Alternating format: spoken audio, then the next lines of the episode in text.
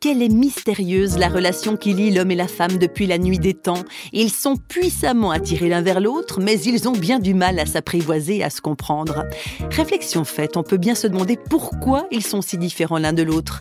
Au commencement, Dieu créa l'homme et la femme, alors pourquoi Adam se retrouve-t-il avec une Ève si distinctement faite autrement que lui, au sens propre comme au sens figuré? Alors parlons-en un peu de cette fameuse Ève. Christiane Méraud est une religieuse protestante qui a écrit un petit ouvrage qui rend justice à certaines femmes de la Bible et elle propose quelques explications particulièrement intéressantes sur la création, la nature même de la femme. Pas de blabla, mais une histoire de vrai dialogue.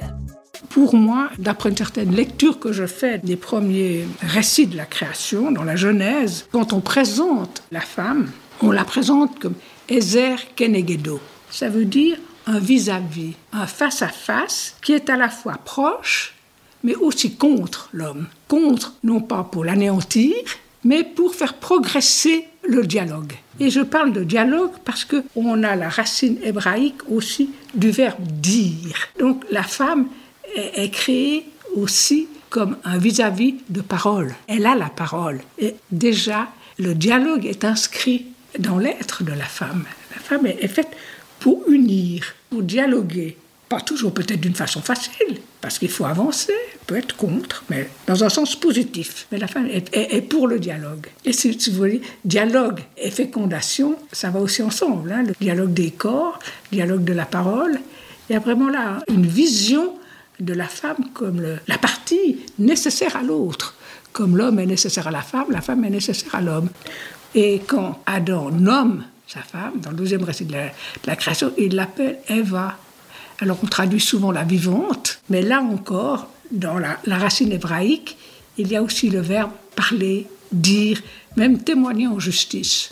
Donc on voit que la femme euh, est douée de parole.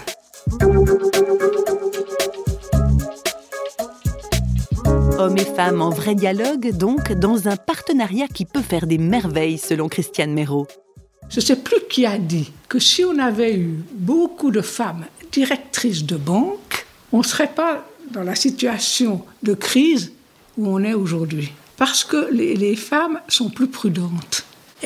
elles savent le prix de la vie. Les hommes sont audacieux. Ils osent. Alors, si on reste que dans la prudence, on s'arrête. Mais si on n'est que dans l'audace, on, on, risque beaucoup.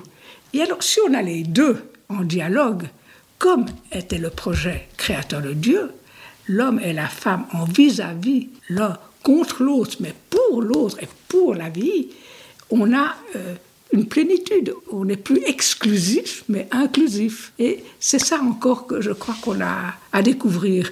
Et peut-être aujourd'hui, nous avons, nous femmes, à être plus attentifs aux hommes. On a une autre crise, hein, on s'est opposé, on a dit ce qu'on avait à dire.